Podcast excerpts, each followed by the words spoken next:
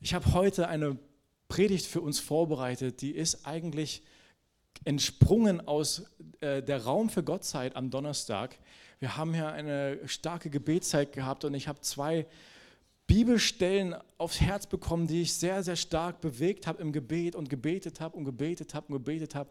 Und ich habe gedacht, ich versuche das heute mal so ein bisschen auch in eine Predigt zu verpacken. Und wie ich diese Bibelstellen zu Hause in der Bibel nachließ, da fiel mir auf, dass das eigentlich gar nicht zwei getrennte Bibelstellen sind, sondern dass das eigentlich eine Stelle ist, die zusammengehört, die folgt genau aufeinander. Das hätte mir eigentlich auch am Donnerstag schon auffallen können, aber ist mir erst später aufgefallen. Aber ich fand es faszinierend und so habe ich gedacht, verfasse ich beide Stellen auf einmal in eine Predigt und ich bin mal gespannt, ob mir das heute Morgen gelingt. Die Predigt heißt Fünf Fragen an einen Jünger und ausgehend von der Bibelstelle Markus 4, 33 bis 25, das sind zwei Bibelstellen, das sind zwei Ereignisse aus dem Leben von Jesus. Das ist einmal Jesus und seine Jünger überqueren einen See, es kommt ein Sturm, Jesus schläft, die Jünger sind, sind wahnsinnig vor Aufregung, weil Jesus schläft und sie denken, er, ja, also er kümmert sich nicht und er stillt den Sturm. Als er auf der anderen Seite ankommt, ist die nächste Begebenheit, befreit er einen Menschen dort, der von einer Vielzahl böser Geister und Dämonen beladen ist.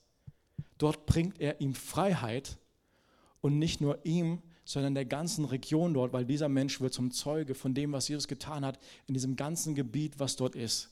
Das ist ein Zusammenschluss von zehn Städten gewesen, das Zehn-Städte-Gebiet. Und dort war dieser Mann, der befreit wurde von Jesus, unterwegs und hat von Jesus gezeugt, was er in seinem Leben getan hat. So dort hat Jesus große Freiheit gebracht. Aber dieser Weg zur Freiheit, der ging über einen See und er ging durch einen Sturm. Und ich dachte mir, so diese beiden Bibelstellen direkt aufeinander folgen, da ist, da ist eine Wahrheit drin. Ja? Oft ist das so, dass der Weg in die Freiheit führt manchmal unserem Leben durch einen Sturm. Weil da ist jemand, der hat etwas dagegen, dass wir und andere Menschen in die Freiheit kommen. Der Teufel hat etwas dagegen und er sendet Stürme manchmal, damit wir Menschen die Freiheit nicht bringen können, damit Jesus die Freiheit Menschen nicht bringen soll und damit manchmal wir nicht in die Freiheit kommen. Aber Jesus ist der, der den Sturm stillt. Jesus ist der, der den Weg über den See auf sich nimmt zu neuen Ufern, um Menschen zu begegnen, die Freiheit brauchen. Und er ist der, der den Sturm stillt, der jedes Hindernis aus dem Weg räumt, was die Menschen von der Freiheit, die Gott bringt, trennt. Und das ist nicht nur ein Prinzip, was Jesus äh, aufgezeigt hat in dieser Geschichte in Markus 4, sondern das ist ein Prinzip, was Jesus mit seinem ganzen Leben gezeigt hat. Jesus ist der, der jedes Hindernis überwunden hat am Kreuz. Er war bereit, jeden Sturm zu durchfahren am Kreuz, den größten Sturm der Menschheit, den man sich überhaupt nur vorstellen kann. Er hat jede Herausforderung auf sich genommen um Freiheit möglich zu machen durch das, was er für uns am Kreuz getan hat, als er die Schuld für uns bezahlt hat. Und der Weg zu Gott, der Weg in seine Fülle, der Weg in seine Arme jetzt frei ist. Jesus hat den Sturm überwunden, Jesus hat Distanzen überwunden. Er überquert den See. Das waren keine Ahnung wie viele Kilometer. Er verringert die Distanzen zu den Menschen. Das hat er auch unter Beweis gestellt, dass er Mensch geworden ist. Die Bibel sagt, da ist eine bewusste Entscheidung von Gott gewesen, dass er Mensch wird und dass er Dinge hinter sich lässt, die mit seiner himmlischen ja, Herrlichkeit zu tun haben, die er hinter sich lässt, um Mensch zu werden, um den Menschen ganz nahe zu kommen, um jede Distanz zu überwinden. So er überquert den See, er verringert die Distanz zu den Menschen, die Freiheit brauchen, mit seinem ganzen Leben. Nicht nur in Einzelsituationen, sondern es ist eine grundsätzliche Herzenshaltung, die Jesus hat. Und jetzt ist die Frage an uns als Jünger. Frage Nummer eins. Stimmt unsere Richtung auch? Stimmt unsere Richtung? Verringern wir auch Distanzen zu Menschen, die Freiheit brauchen? Oder vergrößern wir Distanzen zu Menschen, wo Jesus ein Herz für hat, sie in die Freiheit zu führen? Wenn, wir die, wenn die Richtung stimmt in unserem Leben und wir den Auftrag Gottes für unser Umfeld annehmen und wir sehen das Herz Gottes bei, bei Menschen, ja, wo, wo Jesus sich sehnt danach, dass sie das Wort der Wahrheit erkennen und dass sie das Evangelium kennen, dass sie frei werden von Ängsten, Sorgen und Lasten und Mangel, geistlichen Mangel, inneren Mangelerfahrungen. Wenn unsere Richtung stimmt, dann haben wir eine große Berufung und Autorität und Kraft durch Jesus in unserem Leben, Distanzen und Stürme zu überwinden. Aber ich möchte auch erwähnen, dass es in der Bibel eine Geschichte gibt von jemandem, ganz Bekannten. Der hat nicht die Distanzen verringert wie Jesus und die Jünger. Der hat Distanzen vergrößert und das ist Jona. Und da gab es eine coole Predigt hier von Reguel an der Stelle. Vielen Dank nochmal vor ein paar Wochen hier im Gebetsabend wo er einen ganzen Abend darüber gemacht hat. Und Jona hat Distanzen vergrößert. Er war gesendet in eine Stadt namens Ninive, um sie dort vor dem drohenden Gericht Gottes zu warnen und sie in die Umkehr und Buße zu führen, dass sie Gnade empfangen von Gott. Und Jona hat nicht nur äußere Distanzen, er hat auch innere Distanzen aufgebaut. Er hat gesagt, ich will das nicht. Gott, du bist viel zu gnädig mit den Menschen, die richten sich überhaupt nicht nach deinem Wort und die haben diese Gnade, die du ihnen geben möchtest, das haben die überhaupt nicht verdient. Er hat innere Distanzen gehabt. Und die inneren Distanzen führten zu einer äußeren Distanz. Er hat sich auch in ein Boot gesetzt. Hat auch See, Wasser überquert, Meer überquert. Aber in die falsche Richtung ist er gesegelt. Möglichst weit weg von Ninive. Bloß nicht dahin, wo Gott mich sendet. Bloß nicht Menschen in die Freiheit führen. Bloß nicht Menschen in die Gnade führen. Ich halte das nicht aus. Jona hat innere und äußere Distanzen aufgebaut. Und dann ist interessant, nicht der Teufel sendet einen Sturm, sondern Gott sendet einen Sturm in das Leben von Jona. So, wir haben zwei verschiedene Stürme. Und der Sturm führt dazu, dass die Seeleute, also die dort auf dem Boot mit Jona unterwegs waren, ihn ins Meer werfen, weil sie erkennen, der Sturm ist wegen Jona da. Und Gott sendet einen Fisch und der Fisch verschluckt Jona. Und im Bauch des Fisches hatte Jona ein paar stille Tage. Und immer wieder kommt es in meinem Leben vor, dass ich innere und äußere Distanzen zu Menschen aufbaue, weil es mich frustriert, vielleicht der Lebensstil von Menschen, weil es mich vielleicht auch verletzt, was einige tun oder machen oder gesagt haben, irgendwo im Umfeld, irgendwo, wo mein Leben auf Leute trifft weil es mich frustriert, vielleicht, dass Leute nicht so richtig glauben wollen, ja, wo ich mir doch wünsche, das sollten es doch besser tun, das ist doch das Beste für Leben und es dauert alles so lange und so richtig kommt man nicht vorwärts oder was auch immer das ist. Es geschieht, dass ich Distanzen aufbaue und manchmal brauche ich ein paar stille Tage, um zu bedenken, was das Herz von Gott eigentlich ausmacht und wofür er uns berufen hat und wohin er uns sendet um wieder mich in Übereinstimmung mit der Richtung zu bringen, die Jesus seinen Jüngern aufgetragen hat, Distanzen zu überwinden, so wie Jesus Distanzen überwunden hat, innerlich und äußerlich. Das ist das Herz Gottes. So, meine erste Frage, stimmt unsere Richtung? Verkürzen wir Distanzen? Sind wir dabei, Stürme und Gräben zu überwinden, anstatt dessen Brücken zu bauen, über die Menschen zu Jesus kommen können? Sind wir bereit, Beziehungen mit Menschen über lange Zeit vielleicht einzugehen und kurze Distanzen zu halten, also Nähe zu praktizieren, uns nicht zurückzuziehen, damit Brücken gebaut werden können durch Freundschaften, durch Arbeitsbeziehungen, über die Menschen irgendwann zu Jesus gehen können, weil sie uns vertrauen. Und wenn wir ihnen das Zeugnis bringen, was Jesus in unserem Leben getan hat, dann sind sie bereit, über diese Brücke gehe ich weil der hat sich in meinem Leben als vertrauenswürdig erwiesen. Der war aufrichtig, der war ehrlich und der hat mir geholfen, der war mir nah. So wie Jesus uns nahe gekommen ist. Kommen wir zum nächsten Punkt. Ich möchte uns das Bild vor Augen malen, als Jesus und seine Jünger über diesen See gefahren sind und der Sturm tobte, so dass das Wasser in das Boot hineinschwappte und Jesus hat geschlafen und die Jünger waren völlig außer sich. Die Jünger waren völlig außer sich. Ich möchte uns diese Stelle einmal lesen. Markus 4, 38. Und er, Jesus, war hinten im Boot und schlief auf dem Kopfkissen. Und sie wecken ihn auf und sprechen zu ihm, Lehrer, kümmert es dich nicht, dass wir umkommen. Kümmert es dich nicht, dass wir umkommen, Jesus. Und das ist meine zweite Frage an dich, ich werde sie gleich erklären. Welchen Jesus siehst du? Die Jünger sehen Jesus mit ihren menschlichen Augen und sie sehen Jesus schlafend. Sie sehen Jesus in der Horizontale auf dem Kissen liegend. Und sie denken nicht weiter als das, was sie sehen. Ihr menschlicher Verstand sagt, oh, Jesus kümmert sich nicht. Und das ist das, was sie ihm anklagen. Jesus kümmert es sich nicht, dass wir umkommen. Und in den Herausforderungen, in den Stürmen unseres Lebens kommen wir in die Versuchung.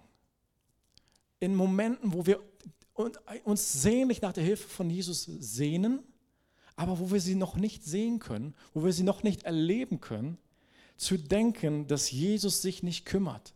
Das ist ein Fehlschluss. Denn Jesus erweist sich im nächsten Moment als ein ganz anderer. Er erweist sich nicht als derjenige, der sich nicht kümmert, sondern er erweist sich eigentlich sein ganzes Leben lang schon, und die Jünger hätten das wissen müssen, als der, der sich sehr wohl, sehr kümmert, der ein Herz hat für die Menschen, ihnen das Leben zu retten und nicht ihnen das Leben zu nehmen. Ein Herz hat, die Menschen in die Freiheit zu führen, ein Herz für Menschen da zu sein, ein Herz, Menschen zu stärken. Das ist das Herz von Jesus. Und nicht sich nicht zu kümmern. Die Jünger hätten das wissen müssen, weil sie schon eine Weile mit Jesus unterwegs waren. Sie haben all seine Zeichen, seine Wunder, seine Lehre bereits erlebt. Und als Jesus aufwacht, ist er auch nicht sehr äh, erfreut ja, über diesen Unglauben, wo er sagt, dass die Jünger haben, sondern er spricht ein Wort gegen den Sturm und er ist still und sagt seinen Jüngern, warum war ihr furchtsam? Und das ist die Frage, welchen Jesus sehe ich? Sehe ich den Jesus, der sich nicht kümmert? Oder sehe ich den Jesus, der ein brennendes Herz hat, einzugreifen in Situationen? Und das ist eine Glaubensfrage. Und unser Glaube in diesen Tagen, der wird auf die Probe gestellt. Der Glaube von jedem von uns und der Glaube von der Gemeinde, der Glaube der Christen in dieser Region, er wird auf die Probe gestellt. Welchen Jesus siehst du? Siehst du einen Jesus, der an Erweckung arbeitet, der ein Herz hat für die Menschen? Oder sehen wir einen Jesus, der sich nicht kümmert? Das wird unser Glaubensleben beeinflussen. Das wird den Wind in unseren Glaubenssegeln ausmachen, welchen Jesus wir sehen. Unser Gottesbild ist entscheidend, wie unser Leben sich vorwärts bewegt als Jünger. Unser Glaubensleben ist entscheidend, wie unsere Gebete aussehen, wie unsere Gebete mit Kraft und Autorität und Hoffnung und Sehnsucht gefüllt sind. Das ist unser Gottesbild. Und Jesus ist klar, er möchte das richtigstellen. Er möchte uns, nicht wir wollen Jesus aufwecken. Jesus möchte uns aufwecken, damit wir sehen, wie er wirklich ist. Er möchte uns aus dem Schlaf wecken und sagen, Leute, mein Herz brennt für diese Zeit. Vergesst es nicht, haltet im Glauben fest daran und geht dort rein im Gebet, geht dort rein als meine Hände und Füße, geht zu den Menschen, denn mein Herz schlägt so stark für, für sie. Die Zeit ist da ich komme nicht zu spät und ich verschlafe den richtigen Moment nicht. Nicht Jesus schläft, wir schlafen manchmal. Und seine, die Leidenschaft von Jesus ist, das Gottesbild richtig zu stellen. Das ist sein Gebet, was er den Jüngern gegeben hat. Vater unser im Himmel, geheiligt werde dein Name. Geheiligt werde dein Name. Der Name ist verbunden mit dem Charakter von Gott. Das ist im Prinzip dasselbe. Wenn dort gebetet wird, geheiligt werde dein Name, dann heißt das, die Gottesbilder, die wir haben, die sollen richtig gestellt werden.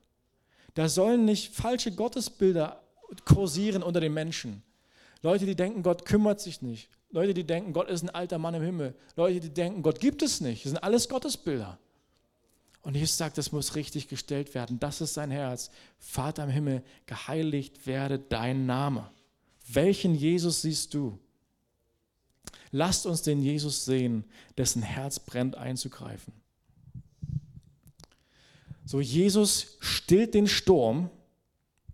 Ich möchte uns die Stelle lesen. Markus 4,39. Und er wachte auf, bedrohte den Wind und sprach zu dem See: Schweig, verstumme. Und der Wind legte sich Und es entstand eine große Stille. Und er sprach zu ihnen, warum seid ihr furchtsam? Habt ihr noch keinen Glauben? Und sie fürchteten sich mit großer Furcht und sprachen zueinander, wer ist denn dieser, dass auch der Wind und der See ihm gehorchen? Und das ist jetzt ganz spannend. Jesus stillt den Sturm, indem er gegen den Sturm spricht. Jesus spricht ein Wort und der Sturm kommt zur Ruhe. Und das ist etwas, was sich im Leben eines jeden Christen bewährt hat. Wo wir das Wort von Gott nehmen wo wir sein Wort nehmen und in die Stürme hineinsprechen, dort kommen Stürme zur Ruhe, weil dieses Wort göttlich autorisiert ist, weil dieses Wort mit Glauben gesprochen die Kraft hat, alles auszuführen, wofür Gott es gesendet hat, sagt sein Wort. Da kommt kein Wort leer zu ihm zurück, sagt Jesaja. Kein Wort, das von Gott ausgegangen ist, kommt leer, fruchtleer zu ihm zurück, sondern es führt alles aus, wofür er es gesendet hat. Und in den Stürmen unseres Lebens, in denen wir uns befinden, da möchte Gott uns sein Wort in den Mund legen, dass wir gegen die Stürme sprechen. Und da gibt es spezifische Worte für spezifische Situationen. Ja, jeder hat das gehabt in Krisensituationen. Man ist ins Gebet gegangen und es kommt ein Vers, der unser Herz freisetzt, an dem wir uns für eine Zeit festhalten. Und es ist unsere Verantwortung als Jünger von Jesus, wo wir ihm nachfolgen, dass wir uns nach diesen Worten ausstrecken, dass wir ins Gebet gehen, dass wir auf ihn hören. Jesus, was ist dein Wort? Was ist dein Wort in dieser Situation, was ich im Glauben, im Gebet ausspreche? Was ist das? Und es nützt nichts, gewissermaßen sich ewig an den Stürmen zu ärgern und frustriert zu sein, sondern es muss der Moment kommen, wo wir ins Wort gehen und auf Jesus hören, sagen, was ist dein Wort? Und im Glauben aufstehen und das sprechen gewissermaßen Hausaufgaben als Jünger machen. Hinsetzen, Bibel auf, Hände falten. Was ist dein Wort? Und das ist mein dritter Punkt. Was ist dein Vers, den du gegen den Sturm sprichst? Und ich habe äh, das in den letzten Tagen stark erlebt, wie Verse Stürme zur Ruhe gebracht haben. Und das passt perfekt ja, auf das, wo wir gesagt haben am Anfang der Predigt, Jesus ist gekommen, um Freiheit zu bringen. Die Freiheit geht manchmal durch einen Sturm. Wir haben in den letzten Wochen einen, einen evangelistischen Einsatz gehabt. Ähm, ich weiß nicht, ob ihr noch wisst, diese, wir haben so einen Sommereinsatz, der heißt Summer Ride. Der war äh, vor einigen Jahren, war der hier in Wittenberg, hat hier stattgefunden. Und ähm, da geht es darum, über zehn Tage Projekte in der Stadt zu machen und Menschen dort zum Glauben zu führen, in Gottesdienst einzuladen dann und so den Menschen zu dienen, ihnen Jesus zu bringen. Und dieses Jahr hat er wieder stattgefunden und es war gerade letzte Woche. Und ich bin dort mit Debbie im Leitungsteam. Wir haben das organisiert. Wir sind dort in der, in der Gruppe, in der Chatgruppe quasi, auch wenn wir physisch nicht da sein konnten, weil noch etwas viel Cooleres eingetreten ist, nämlich die Geburt unserer Tochter. Deswegen konnten wir selber nicht, nicht anwesend sein. Aber wir haben alles mitbekommen und wir sind im Gebet dabei gewesen über alles, was dort vor sich ging. Und dann kam es zum Höhepunkt des Einsatzes wo die ganzen Tage Leute eingeladen wurden, auch zu einem Freiluftgottesdienst. Und dann ist Folgendes passiert. Es war in Kreiswald dieser Einsatz, eine ganz kleine Mini-Gemeinde, 10, 15 Leute.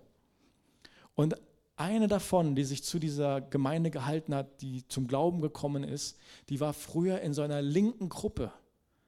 Und sie war noch dort in dieser linken Gruppe über Social Media vernetzt, in, in diesem Gruppenchat dort drin. Und diese linke Gruppe hatte sich in Greifswald vorgenommen, diesen Freiluftgottesdienst in diesem Missionseinsatz zu stören und zu boykottieren. Und sie hat die Gruppe, hat und den Sommereinsatz, hat den Evangelisationseinsatz gewarnt, hat die Leiterschaft gewarnt. Und dann ging in der Gruppe die Diskussion los, was tun wir? Da formiert sich eine linke Gruppe, die wollen uns hier äh, den Gottesdienst vermiesen, die wollen uns den versauern. Was können wir tun? Wie wollen wir darauf reagieren? Wie wollen wir beten? Und der Leiter dieses Einsatzes hat etwas gemacht, das hat mich total beeindruckt. Hat nicht viele Worte selbst geschrieben. Er schrieb nur einen einzigen Bibelvers. Nur einen Bibelvers. In dieses ganze Fragezeichen, dieses ganze Chaos hinein. Ein einziger Vers ohne Kommentar, einfach nur das. Und das stand für sich selbst. Das Wort Gottes hat Autorität. Das Wort Gottes reicht uns aus. Das ist, woran wir uns halten. Und das ist, was diesen Sturm, der gerade tobt, zur Ruhe bringen wird. Ich möchte uns den Vers lesen, den er geschrieben hat. Jesaja 54, Vers 13. Und alle deine Kinder werden von dem Herrn gelehrt, und der Friede deiner Kinder wird groß sein. Durch Gerechtigkeit wirst du festgegründet sein. Sei fern von Bedrängnis, denn du brauchst dich nicht zu fürchten, und von Schrecken, denn er wird sich dir nicht nähern. Siehe, wenn man auch angreift, so geschieht es nicht von mir aus. Wer dich angreift, wird deinetwegen fallen. Siehe, ich selbst habe den Schmied geschaffen, der das Kohlenfeuer anbläst und die Waffe hervorbringt als sein Werk. Und ich selbst habe den Verderber geschaffen, um zugrunde zu richten. Keiner Waffe, die gegen dich geschmiedet wird, soll es gelingen. Und jede Zunge, die vor Gericht gegen dich aufsteht, wirst du schuldig sprechen. Das ist das Erbteil der Knechte des Herrn und ihre Gerechtigkeit von mir her, spricht der Herr. Dieses Wort hat etwas freigesetzt an Glauben, an Hoffnung, an Mut, durchzuziehen, durchzuhalten und im Vertrauen auf Gott da reinzugehen. Und was am Ende passiert ist, dass die Gruppe da war, Plakate aufgehangen hat und alles und sie wollten den Gottesdienst gerade stören, als die Polizei um die Ecke kam. Als die Gruppe die Polizei gesehen hat, haben sie sich einfach aufgelöst und Ruhe war das, ja, war vorbei, war der Sturm ruhig. Vorher haben sie versucht, mit Parolen und mit lauter Musik den Gottesdienst zu stören. Vom einen Moment auf den anderen war das Ende Gelände. Gott hat dafür gesorgt. Gott hat Sorge getragen, dass wo die Richtung stimmt, wo die Leute Menschen die Freiheit führen wollen, wo seine Jünger mit ihm unterwegs sind, dass Stürme überwunden werden.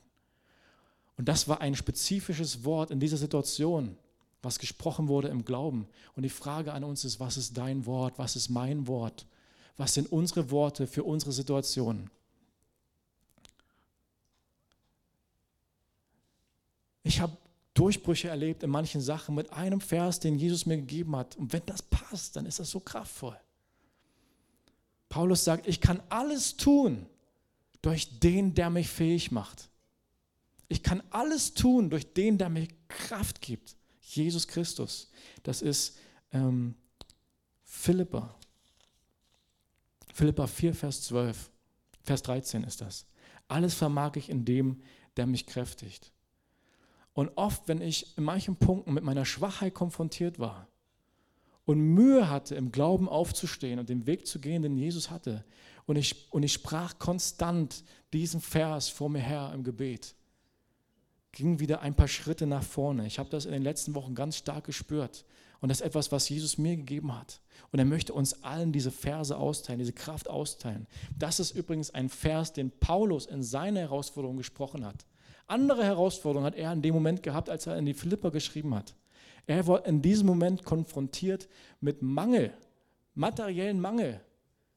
Und er schreibt an den Philipper, ich habe alles geschafft, ich habe gelernt, mich zurechtzufinden mit Überfluss und in Mangel. Überall bin ich in meinem Dienst durchgekommen, weil der, weil ich alles vermag in dem, der mich kräftigt.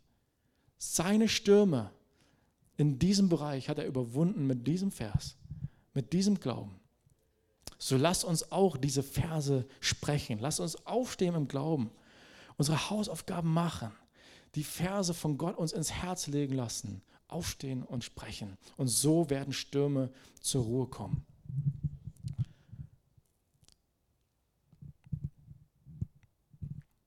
Nun passiert Folgendes in der Geschichte. Also Jesus kommt mit den Jüngern am anderen Ufer an, nachdem sie diesen Sturm überwunden haben. Und dort kommt dieser besessene Gerasener, weil dieses Gebiet so hieß, auf ihn zu. Und dieser Mann war besessen mit einer Vielzahl tausenden bösen Geister und Dämonen. Ein Mann, der sich selbst geschlagen hat. Ein Mann, der in Grabhöhlen gewohnt hat. Ein Mann, der nicht zu bändigen war. Der, der, der so wilde Kräfte hatte, dass er Ketten zerrissen hat. So fremdgesteuert war er.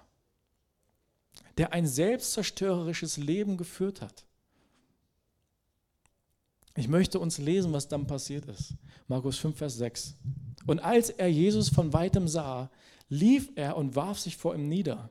Und er schrie mit lauter Stimme und sagte, was habe ich mit dir zu schaffen, Jesus, Sohn Gottes des Höchsten? Ich beschwöre dich bei Gott, quäle mich nicht. Denn er sagte zu ihm, fahre aus, du unreiner Geist, aus dem Menschen. Und er fragte ihn, was ist dein Name? Und er spricht zu ihm, Legion ist mein Name, denn wir sind viele. Und er bat ihn sehr, dass er sie nicht aus der Gegend fortschicke. Es war aber dort an dem Berg eine große Herde Schweine, die weidete. Und sie baten ihn und sagten, schicke uns in die Schweine, damit wir in sie hineinfahren. Und er erlaubte es ihnen, und die unreinen Geister fuhren aus und fuhren in die Schweine, und die Herde stürzte sich den Abhang hinab in den See, etwa 2000, und sie ertranken in dem See. Das ist die Vollmacht und Autorität von Jesus, mit der er Menschen dienen möchte, um sie in die Freiheit zu führen. Uns in die Freiheit zu führen, andere in die Freiheit zu führen. Das ist sein Herzschlag. Und die Frage Nummer vier, die ich an uns habe, gehen wir da mit Jesus mit. Stehst du im Gebet auf gegen eine Legion? Stehst du im Gebet auf gegen eine Legion? Jesus ist im Gebet aufgestanden gegen eine Legion, gegen eine Vielzahl finsterer Mächte, weil er wusste, dass die Autorität Gottes auf ihm ruhte, das auszuführen, wofür Jesus gesendet war. So auch auf uns. Sind wir bereit, im Glauben aufzustehen?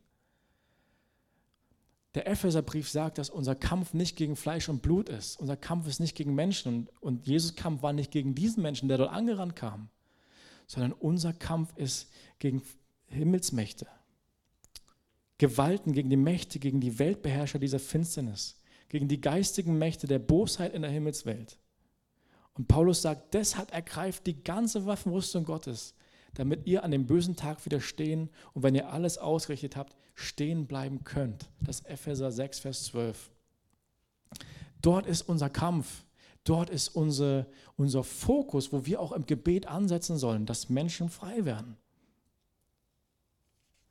Und da ist Jesus, und ich bin davon überzeugt, er möchte ein Werk der Freiheit tun in unserem Umfeld und in dieser Region, in der er uns als Gemeinde gestellt hat.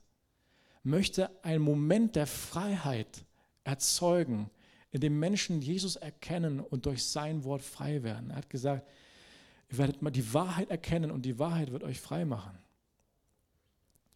Und so ist das, dass wir mit Jesus im Gebet zusammenstehen können. Paulus sagt, steht und kämpft mit der Waffenrüstung, quasi wie eine, wie eine Reihe von Soldaten, die sich wappnet mit der Waffenrüstung Gottes und im Gebet aufsteht gegen das, was der Teufel vorhat, gegen das, was finstere Mächte vorhaben. Indem wir den Willen Gottes frei beten über diese Region, frei beten über unsere Familie, frei beten über unsere Arbeitsplätze, haben wir diesen Kampf angenommen haben wir diese Herausforderung mit Jesus zusammen angenommen. Und nicht immer sind es derart bis starke Besessenheiten ja, von Dämonen und bösen Geistern. Aber das sind Menschen, die sind so geknechtet und belastet durch Sorge und Ängste und alles Mögliche, was ihr Leben aussaugt, was ihr Leben ja, kaputt macht. Und das ist das Ziel des Teufels. Langsam rauben, stehlen, morden, zerstören. Aber Jesus ist gekommen, damit wir Leben haben, Leben im Überfluss. Und er möchte uns in diese Freiheit hineinführen.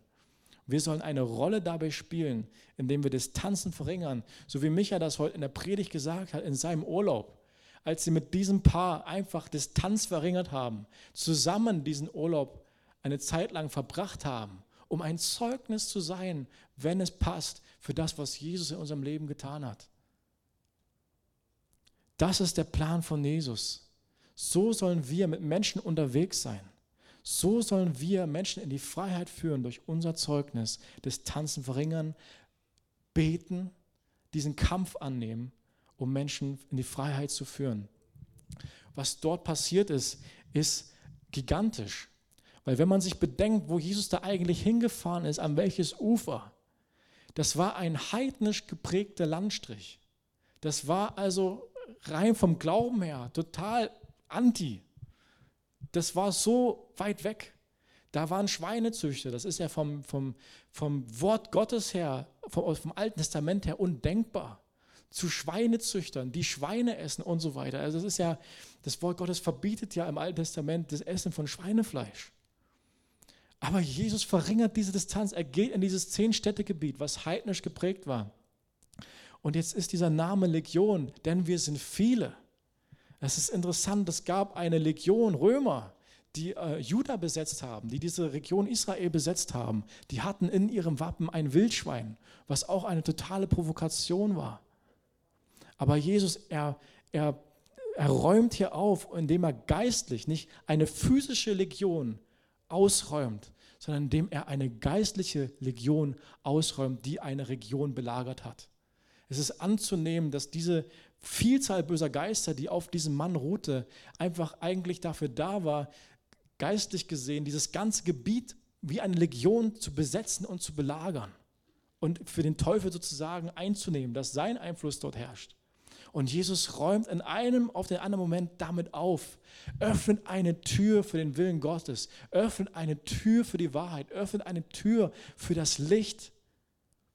Und sendet am Ende diesen freigesetzten Mann, um von ihm zu zeugen durch das ganze Zehn-Städte-Gebiet. An diesem Tag wurde eine Mauer niedergerissen,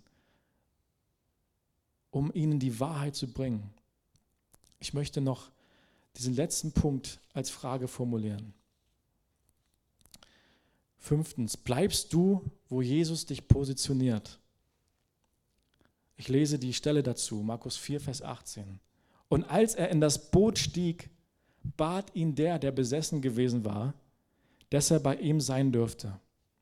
Und er gestattete es ihm nicht, sondern spricht zu ihm, geh hin in dein Haus zu den Deinen und verkünde ihnen, wie viel der Herr an dir getan und wie sehr er sich deiner erbarmt hat. Und er ging hin, fing an, im Zehn-Städte-Gebiet auszurufen, wie viel Jesus an ihm getan hatte. Und alle wunderten sich. Da war dieser Mann, der nach seiner Freisetzung mit Jesus Zeit hatte. Wir lesen das im Evangelium, dass sie zusammen am Tisch saßen, ganz vernünftig. Vorher nackt, hat sich kaputt gemacht, hat sich selbst geschlagen.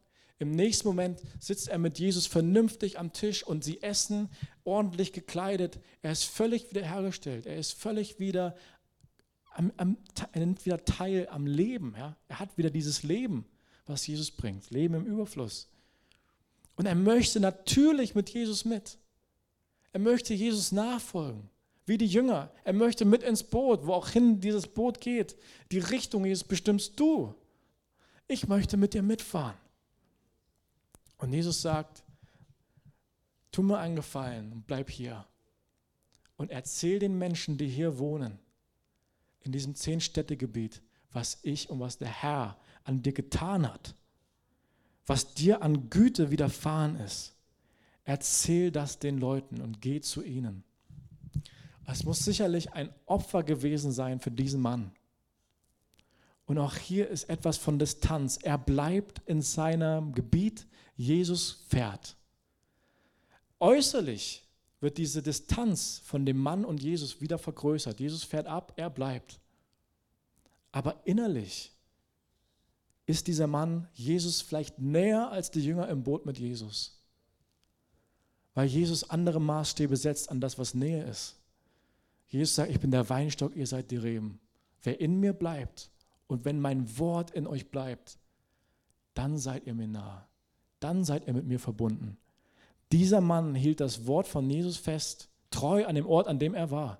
Äußerlich vielleicht auf Distanz, aber innerlich war er Jesus so nah, weil er treu war und treu auf das gehört hat, was Jesus ihm gesagt hat.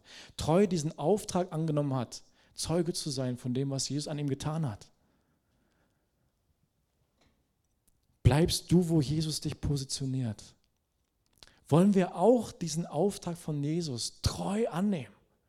Wollen wir auch treu da sein, wo Jesus uns positioniert? In unserer Familie, vielleicht an unseren Arbeitsplätzen, wo immer er uns hinstellt für eine Zeit, Lasst uns doch seinen Auftrag, lasst uns doch sein Wort hören und treu sein.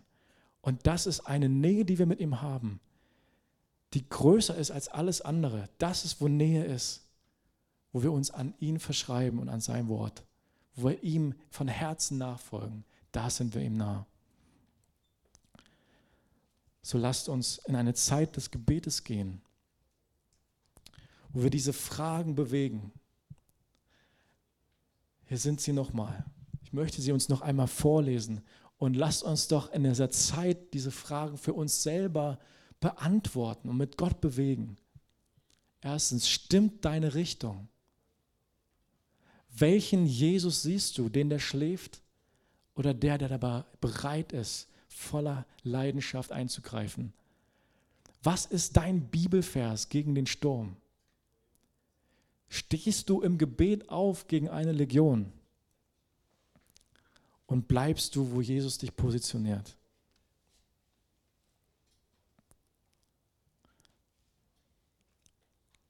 Eins noch kommt mir in den Sinn. Wir brauchen diese Freiheit, die Jesus bringt. Jeder von uns, jeden Tag braucht diese Freiheit, von, die Jesus bringt. Denn unsere Tage sind voll von, ja, von Dingen, die wie Lasten auf uns gelagert werden. Das sind Sorgen, das sind Gedanken. Das sind Dinge, die uns angehen. Aber Jesus möchte uns jeden Tag freisetzen. Ich glaube, dass es wichtig ist und ich möchte uns daran erinnern, diese freisetzende Gegenwart von Jesus jeden Tag zu suchen. Und auch in den Momenten, mitten im Stress, mitten im Sturm, ihm Dinge abzugeben, die dich belasten, das Ängste, Sorgen sind, Kraftlosigkeit. An ihn sich zu wenden, daran zu denken und frei zu werden. Denn wenn wir das nicht tun, dann laden sich die Sachen immer mehr auf, immer mehr auf, immer mehr auf, immer mehr auf. Ich habe in der Vorbereitung mich daran erinnert an, vor ein paar Jahren ging das durch die Nachrichten, da war eine Zeckenepidemie oder eine Zeckenplage in äh, Nordamerika, in der Region Kanada, die die Elche dort angegangen ist. Da waren Elche mit Tausenden von Zecken und die haben die quasi förmlich blutleer gesaugt.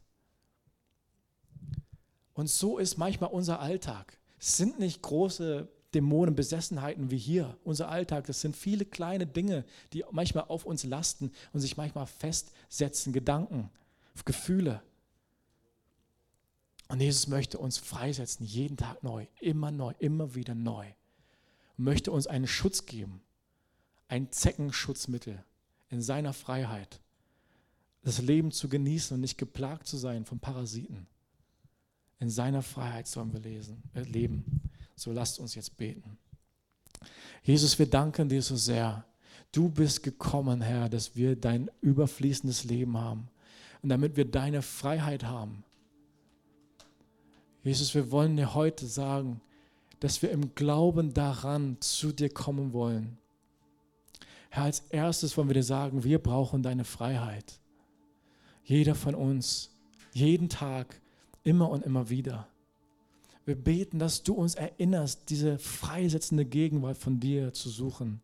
In der Zeit mit dir, im Glauben an dein Wort.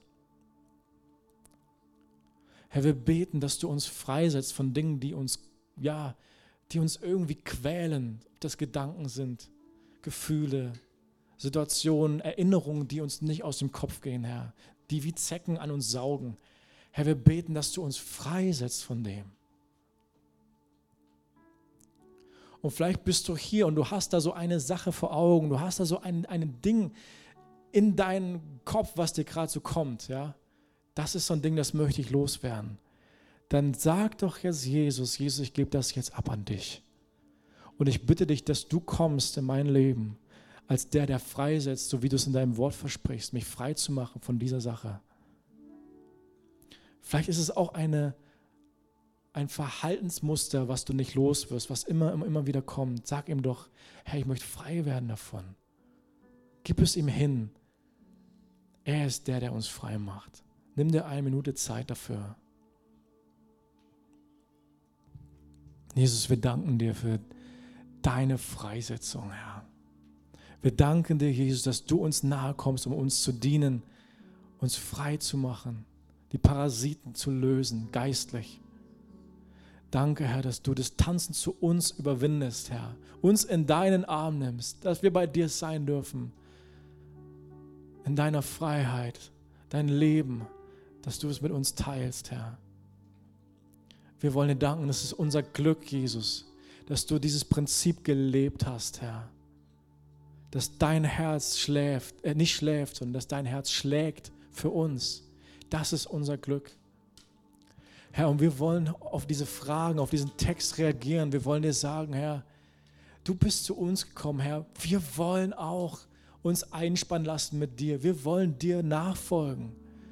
Wir wollen die Richtung einschlagen, die du eingeschlagen hast, Herr. Wir beten, dass du uns hilfst in dieser Zeit, Distanz zu Menschen zu verringern, die du berufen hast, für diese Zeit in die Freiheit zu kommen und ihnen dich zu bringen, Herr. Wir beten, dass du Gelegenheiten schenkst, wo wir eine Zeit lang unser Leben mit ihnen teilen, wo wir vielleicht einen Urlaub, wo wir vielleicht einen Nachmittag, wo wir vielleicht einen Besuch, Zeit mit ihnen teilen und dann Gelegenheiten sich ergeben, Zeugnis abzulegen von dir und dem, was du in unserem Leben getan hast. Erinnere uns daran, wo wir im Gebet Menschen freisetzen sollen, Herr. Gib uns den Mut, gib uns die Freimütigkeit, auch wo es dran ist, die Menschen das Gebet anzubieten. Und gib uns den Glauben an deine Vollmacht, die du deinen Jungen gegeben hast, wo wir diese Richtung einschlagen, Herr. Wo wir dir folgen. Denn wo die Richtung stimmt, da ist deine Autorität, Herr. Das dürfen wir wissen, Herr. Das dürfen wir im Glauben annehmen. Da dürfen wir mutig sein. Da dürfen wir nach vorne gehen. Und Herr, auf den Stürmen dieses Lebens, Herr, die uns belagern. Wir beten, dass du uns deine Verse gibst, dass du uns dein Wort gibst, Herr, für die Stürme, viele verschiedene Stürme unter uns, Herr. Aber du hast viele Worte voller Kraft und Autorität, die du uns austeilst. Und Heiliger Geist, wir beten, dass du heute kommst, jedem austeilst, jedem ein Vers in den Herz legst mit der Kraft und Vollmacht und Autorität Stürme zur Ruhe zu bringen. Und hilf uns im Glauben aufzustehen. Und lasst uns das doch jetzt tun. Vielleicht erinnerst du dich an ein Wort. Vielleicht erinnert Gott dich an ein Wort, was auf einen deiner Stürme passt. Vielleicht ein Wort, das hier in der Predigt kam aus Jesaja, keine Waffe, die gegen dich geschmiedet ist. Oder ich vermag alles durch den, der mich kräftigt. Wenn da etwas ist, was dich anspricht, dann nimm doch jetzt dieses Wort und sprich es im Glauben, im Gebet, in deinen Sturm hinein. Und sag, Jesus, das ist das Wort, an dem ich mich heute festhalte. Das ist das Wort, was ich dem Sturm entgegenhalte. Lasst uns jetzt eine Minute Zeit nehmen, um im Glauben aufzustehen und zu sprechen. Und Herr, wir danken dir, dass dein Wort nicht fruchtleer zu dir zurückkommt, sondern dass es ausführt, wofür du es gesendet hast, Herr. Wir wollen treu sein. Wir wollen auch in den nächsten Tagen uns an diese Verse erinnern und sprechen. Wir wollen nicht am Boden sitzen bleiben und den, den Wellen zuschauen, sondern wir wollen aufstehen und sprechen, so wie du es deinen Jüngern geboten hast. Warum seid ihr furchtsam? Gib uns den Mut, gib uns den Freimut dem entgegenzutreten und zu sprechen, so wie du es uns vorgemacht hast, Herr. Wunderbar bist du. Herr, und wir beten für diese Region, so wie du dort ein ganzes Gebiet, ein Zehn-Städte-Gebiet, Herr, eine Tür für das Evangelium geöffnet hast, dass Menschen durch dein Zeugnis in die Freiheit kommen können, Herr. Wir beten, dass du so geistlich Türen für das Evangelium öffnest in dieser Region und in den Dörfern und Ortschaften, in denen wir wohnen, in den Familien, in die du uns gestellt hast, Herr, in den Arbeitsplätzen, Herr, wo wir sind, überall, wo wir sind, Herr. Wir beten für offene Türen, damit Menschen in deinen Willen hineinkommen können, damit Menschen in deine Freiheit hineinkommen können, Herr. Und wir danken dir, Jesus, dass du ein perfekter Hirte bist der du genau weißt, wie du Menschen führst und wie du Menschen leitest und wie du Menschen ans Ziel bringst, Herr. Du suchst den Einzelnen. Du lässt tausend stehen, um einen einzigen zu finden, so wie den Gesarena, Herr. Und so hast du Menschen in dieser Zeit denen du begegnest, wo du Distanzen verringerst, wo du durchbrichst und du gebrauchst jeden von uns. Noch einmal stellen wir uns dir zur Verfügung für das, was du vorhast in den kommenden Tagen, Wochen und Monaten, Herr. Danke, dass du es mit deiner Gemeinde schaffst, dass du es mit uns als Jüngern schaffst, weil du in uns lebst, Herr. Komm mit deiner Freiheit, komm mit deinem Leben. Dein Reich komme, dein Wille geschehe und dein Name werde geheiligt. Amen.